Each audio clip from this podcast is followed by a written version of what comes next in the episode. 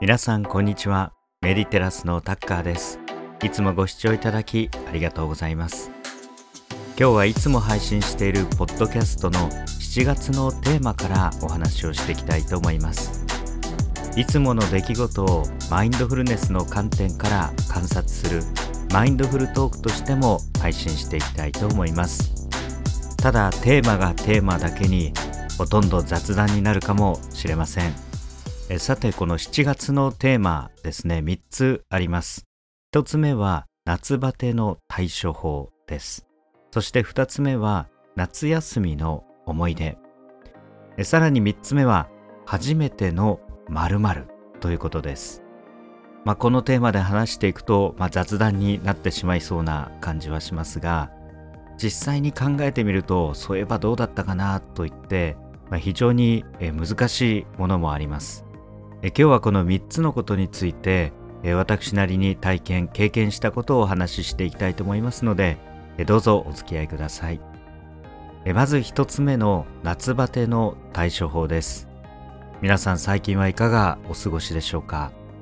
ちょっと前までもう雨がずっと降っていたところが急に暑くなってきて湿気と暑さでもう夏バテ気味になっていらっしゃる方もいるかもしれません。私もですね、まあ、実はまあこれ夏バテなのかなというのを感じることがあります。普段でしたらこのぐらい動いて、えー、そしてこのぐらい頑張ってもあまり疲れを感じないということがあったんですが最近これ以上頑張ると疲れを感じるということがありました。そしてまあ眠くなってだるくなって休みたいなっていう気持ちになることがこの夏何度かありました、まあ、もしかしたらこの暑さで夏バテ気味になってるのかもしれません。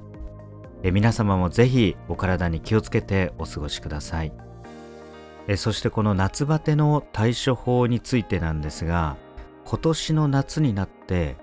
急によく見かけるようになったものっていうのがあります。それは何かと言いますと首にかけるあれですね。あれというのはこう何でしょうか扇風機とあとは冷却装置が一体になったようなものがあるんですよね。これ最近よく見かけるんですね。しかも去年までのモデルですと、えー、何か扇風機のところがものすごく大きくてヘッドホンかけてるのかなって思うことがあったんですけれども今年のモデルはですねもうスタイリッシュでえ何かつけてるのかなっていうぐらいにまで、まあ、ちょっと行き過ぎですかね。重いものがなんか大きいものが肩にはかかってるんですが非常にスタイリッシュであんまり気にならないものをかけてる方が多いんですね。で私もこれやってみましたら思ってる以上に気持ちいいです。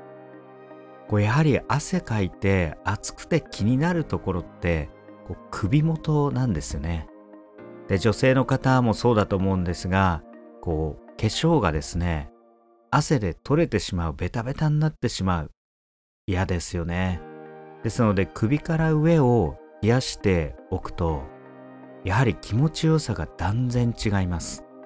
まあハンディの扇風機でこう顔面をに当てながらこう歩いてる方も多いんですが最近その首掛けのスタイリッシュのが少し流行り始めてだんだんとハンディを顔面に当ててる人が浮いてきてるような感じもします。まあこの暑さですので、まあ、ぜひ見た目はあまり気にせずに体の快適さを取られた方が良いかもしれません。また夏になりますとさっぱりしたものを食べたくなりますよね。さっぱりといえば私の好きな、まあ、さっぱり感のあるものにですね、え梅があります。やはり夏は塩分も、えー、消費しますのでこの梅やさっぱりしたもので塩分のまあ濃いものでもありますので何かと食事に対応することが多くなっております。つい昨日はですね梅のモロヘイヤあえを食べました、まあ、非常に美味しかったです。またそばにもですね、えー、とろろ昆布そして梅を入れて、えー、混ぜて食べるっていうちょっとさっぱり感のある食べ方なんかもチャレンジしています。なんとなく夏バテにはいいんじゃないかなと思っています。あとですねここれを言うと夏にこれかと、え、言われるかもしれないんですがサウナもですね、まあ、実はよく入ることがありまして夏にサウナもですねこれは私は夏バテ予防になるんじゃないかなと個人的に思っています。ただあの個人的な感想ですのでこうあまり無理してですね暑いところに暑いのを重ねられなくてもいいのかなと思います。ただ私の目的はですね水風呂なんですね。この水風呂に気持ちよく入る瞬間、ま、このためにサウナに入ってるような感じです。そうするとこの夏の疲れみたいなものが一気にシャキッとします。まあですので冬に入るサウナよりも、えー、少し、えー、時間は短めですけれども、え、そこから出て、まあ、水風呂に入る。もう夏が一気に爽快に変わるような感じがいたします。まあここはぜひ、まあ、気をつけてお入りいただければと思います。さらに最近はこの夏バテの対処法やあの体のベタつき感の対処としていろんなボディペーパーとかスプレーがたくさん出てます。これもたまに使わせていただいています。もうこのぐらい暑いとですね少し歩いただけで汗だくになりますよね。このベタつきが嫌なので移動した先で、まあ、何かイベントがあったり仕事があるって言った時にもまあ、必ずまあこうした、まあ、ボディペーパーとか、えー、フェイシャルシートみたいなのでもう上半身シャワー浴びるみたいな感じでさっぱりして取り組むようにしています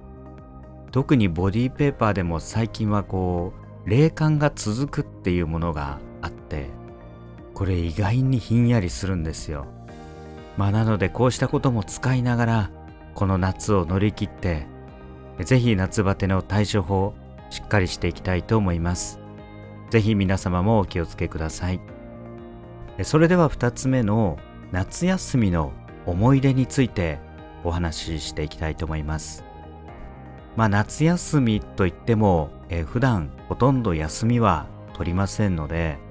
どこかに行ったりしていることは多いんですが、最近、本当にごく最近、えー、まあ、交通機関で移動している時に起きたこの夏の思い出3選をお伝えしたいと思います。まず一つ目は、えつい先日山手線に乗っていた時のことです。えそこで席が空いていたので座っていたのですが、えー、まあすぐ隣の方とかが降りてしまって両サイドの席が空きました。えすると斜め向かいのえドアの近くにえ、まあ、年配のご夫婦と思われる方々がいらっしゃったので、まあ、荷物持っていたので、えー、座りたいかなと思って1個ずれたんですね。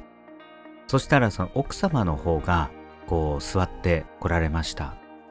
ただ奥様ですね、えー、なんとまあ2席の真ん中にドーンと座ってきて、まあ割合体格があのいい方であったので、まあ、2席ぐらいでもちょうどいいかなっていう、え、ぐらいだったんですが堂々とですね、えー、2席座ってたんですね。まあちょっと気になっちゃってチラッと見たらもう堂々と座ってるんです。もう微動だにしない。そして次の駅で、えー、渋谷からですねあの若者たちが乗ってきてやっぱりあの席座ろうとするじゃないですか。それで空いているように見えたその脇をですね見てあ座れるなと思って席を見て近づいてその女性の顔を見たらですねみんな顔を伏せて「あすいませんでした」って言って帰っていく。そのぐらい堂々としてたんですね。もう気持ちがいいぐらいでした。まあここからちょっとマインドフルネス的な観点をえあえて付け加えさせていただきますと普通は2席真ん中に座るって何か言われそうなところを堂々としていることによってもう周りの人がそういうもんだと思ってすごすごと帰ってしまう。おおと思いましてまあ時々こういう堂々とした立ち居振る舞い大事だなと思いました。その方にとってはもうそれがちょうどいいサイズでゆったりと座れる。それでそのまあ堂々とした態度によって周りの人も納得している。ちなみにご主人は端っこでずっと立ってました、まあ、本来ご主人が詰めて座ってもいいところを、えー、奥様にゆったりと座ってもらう、まあ、そうした夫婦の協力も、えー、あったのかもしれません、まあ、参考にしていいかどうかは分かりませんが、まあ、ぜひメンタルの強さを、えー、学んでいければと思います。はい、そして最近の、えー、交通手段移動時の、えー、出来事2つ目なんですがこれは最近羽田空港に、まあ、電車で行って、まあ、飛行機乗ろうと思った時に、まあ、電車からバーッと人がたくさん降りてきたんですよ。その中からなんとセグウェイで出てきた人がいました。セグウェイって分かりますか？ちょっと座席がついててこう車輪があってなんかそれだけでこう移動できるみたいな。しかもその人のまあいでたちがですね、えー、まあちょっと変わっていてまあ変わってるっていうのはいいんですがまあ普通のまあ日本人ではないいでたちをされてました。完全にインドの修行者の格好でセグウェイに乗って電車から出てきてで改札を通ろうと思ってまあ、私もちょうど大きい荷物持っていたのでエレベーターで登ろうとしたらその人と一緒になりまして他に女性の方3人乗ってたんですが本当に頑張って見ないようにしていました。ですれ違う人もですねほとんどみんなこう気づいてないのかこう見ないふりしていたので、まあ、目の錯覚ではないと思うんですが、まあ、確かにこうセグウェイカーマセグウェイみたいなものに乗ってスーッとですねインドの行者の格好をした日本人が真っ黒に日焼けして、えー、動いてったと。ちょっと初めて見た方でしたので、えー、驚きましたので、えー、この場で共有させていただきました。まあいい思い出になりました。そしてもう一つはですねこれはちょっと恥ずかしい体験をした話を、えー、お伝えしたいと思います。先日関西の方に行きまして、え電車の乗り換えで、え宝塚駅で乗り換えた時がありました。宝塚といえば、まあ、有名な宝塚大劇場があります、まあそこって阪急と JR の、まあ、乗り換えの接点にもなっていまして、まあ、JR にまた乗り換えて、え、移動してたんですが、まあ、ホームを降りると女性の方がたくさんいてですねあさすが宝塚だなと思ってやっぱり違うなと思ったんですがでそのまま電車が来て乗り込んだんですが電車が出ようとする時周りにいたですね10人ぐらいの女性からじろって見られましてえ何？と思って何か悪いことしたかなとか顔にケチャップついてるかなとか、まあ、ケチャップ食べてないんですが気になったりしたんですがよく見たら車両の中がピンクなんです。お気づきの方もいると思いますが女性専用車両だったんですね、まあ、それで書いてあるのを見てゲーと思って隣の車両に乗り換えようと思って、えー、電車を出たらプシューってしまってしまって、まあ、その後2 3 0分待ったっていう、まあ、オチがありました。あれは恥ずかしいですね。でも普通最近の女性専用車両ってこの階段を降りたところとかのメインのところには止まらないはずなんですよ。でもそれが宝塚なんですね。さすがだなと思いました。やっぱり宝塚、えー、見に行く方は女性が多いと思いますんですぐ階段降りたところに女性がバッと乗れるようにしてあげてる。まあ、こうした工夫も感じるとともに、えー、恥ずかしい出来事でございました。はいそれでは最後のテーマ「初めての〇〇について。これも3つ、えー、シェアさせていただきたいと思います。といってもほとんど大したことのない話で初めての〇〇と言われてもなかなか小学生ではありませんので体験することも少なくなってませんか？私もこのテーマいただいてあもう初めて何かすることって本当に少なくなってるなぁと思いました。まあやはりいつまでもこの子供心を忘れずに今年初めて何してみようかなとかそういうワクワクした気持ち大事だなと改めて思いました。まあといっても、えー、最近ですねこの夏初めて、えー、したことがいくつかありました、えー、一つ目は、えー、公園キャンプです。公園でキャンプする、まあ、キャンプといっても寝泊まりはしてません。昼間公園に行ってレジャーシート広げてテント広げて最近いろんなこう 3COINS とかでも、えー、小さいテント売ってますよね。もう本当アウトドアの便利なものがいっぱいあります。まあそうしたところでちょっと買い込んで、えー、普段とは違う非日常の体験を公園でしてみました。まあ近所の大きめの公園だったんですが、えー、土地柄か外国人も結構いましてどうでしょうかちょっとしたこう芝生のところに、まあ、10組ぐらいも来てまして半分以上は外国人で、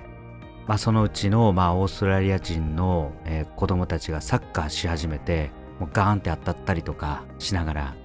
えー、キャンプをしていました。ただ上には上がいてですねこのアウトドア系キャンプを公園でしている人が2組いたんです。そのうちの一組はもう完全なテント。もうすごいあのアウトドアのテントで中が部屋みたいになっててそこで寝てました。もう一組はこういきなりコーヒーをそこでこう沸かして作ったりあの袋麺を出してこう鍋でこのラーメン作ったりしてすすってました。さすがに公園でそこまで持っていけなかったので、まあ、また次回ちょっと前進させていきたいと思います。えもう一つの初めての〇〇はこれ本当にくだらない話で申し訳ないんですが、えー、まあちょっと、えー、ある打ち合わせや、まあ、会議に呼ばれまして、えー、出てくれということで、えー、先日行ってきたんですが、まあ、数人ぐらいの会議でその中で初めて会議で何も話さなかったという経験がありました。まああれそんなことって思うかもしれないんですが会議とかってやっぱり何かを話し合うためにありますので基本すごい発言するんですよ。でもちろん他の人の意見もたくさん聞きますし特にまあアメリカなんかで仕事をしていた関係でもう議論っていうのは当たり前なんですよね。自分の意見がある。私はこう思う。相手はこう思っている。そしてこの人はこう思っている。それぞれ違うと。その意見をぶつけてみてどれを取るべきなのかということ。この自分の意見を主張していかないともう成り立たないんですね。まあこれはちょっと英語の話になってしまうのであまり今日深入りしても、どうかと思うんですがまあ、英語があまりできない頃ですね。こうアメリカ人との会議をしているととか2人で話をしているとこの人はいい人だって言われたんですね。でその理由はよく話を聞いてくれると、まあ、そう思われてたんですがこう実は会話についていけてなくて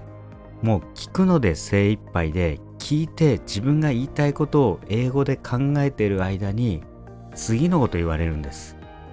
それで発言できなくて大変だった時がありました。まあ、ですので、えー、聞くことも、えー、非常に重要です、まあ、この夏このこうした打ち合わせ会議で何も話さなかったっていうのは、まあ、最初に戻りますけれども夏バテだったのかもしれません。もう暑いと思ってたどり着いて中がエアコンが効いてて涼しいのでああ気持ちいいと思ってる間に終わってしまったと。えまあそんなオチでございます。はいそして最後の初めての〇〇これ最後の話題なんですが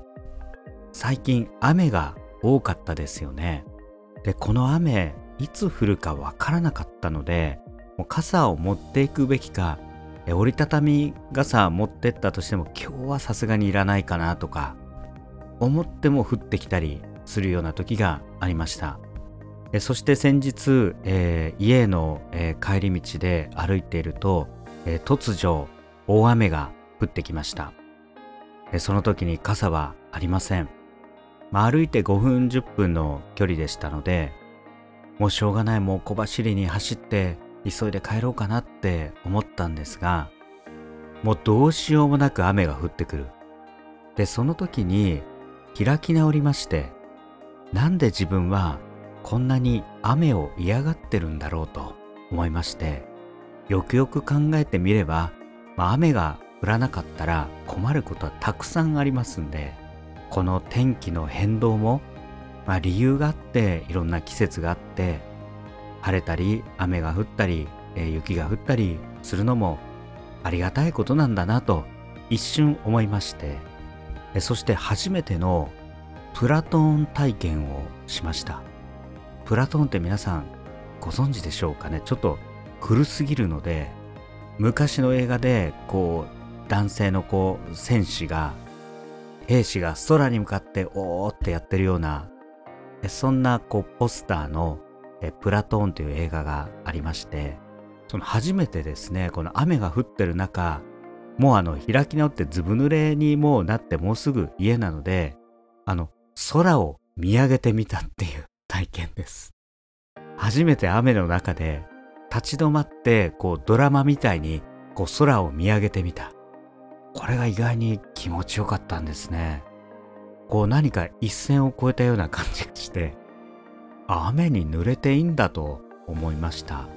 まあ、今まで何かこう天気に対してコントロールしようとする思いとかなんでこんな暑いんだろうなんでこんないきなり雨降ってくるんだろうって思いがあったんですがそもそも人間の力でそうしたものをどうこうできるわけがないと。まあ、扇風機かけたりエアコンかけたりするぐらいで天気自体そうそう変えられるものではない。だからついつい自分主体とか人間主体に考えてしまってましたけれどもこの天気主体とか地球主体に、えー、考えることで、まあ、この地球に住まわせてもらってる自分みたいなものを感じました。まあ、あまり言うとこう風邪ひいてしまいますので、えー、おすすめはしませんが、まあ、少し自分中心のこうものの見方や考え方から、えー、離れる体験でありました。はい、以上、えー、ポッドキャストでいただいたテーマ、夏バテの対処法夏休みの思い出初めての〇〇についてお話をいたしましたえ皆様に心地よい4時間を提供できれば幸いですまたポッドキャストでもこのチャンネルではクオリティオブライフを高めるヒントや人生を向上させるアファメーションや誘導瞑想を配信していますぜひ今後もいろいろな種類の内容を配信していきますので、楽しみにしていただければと思います。よろしければチャンネルフォローして見逃さないようにお願いいたします。最後までご視聴ありがとうございました。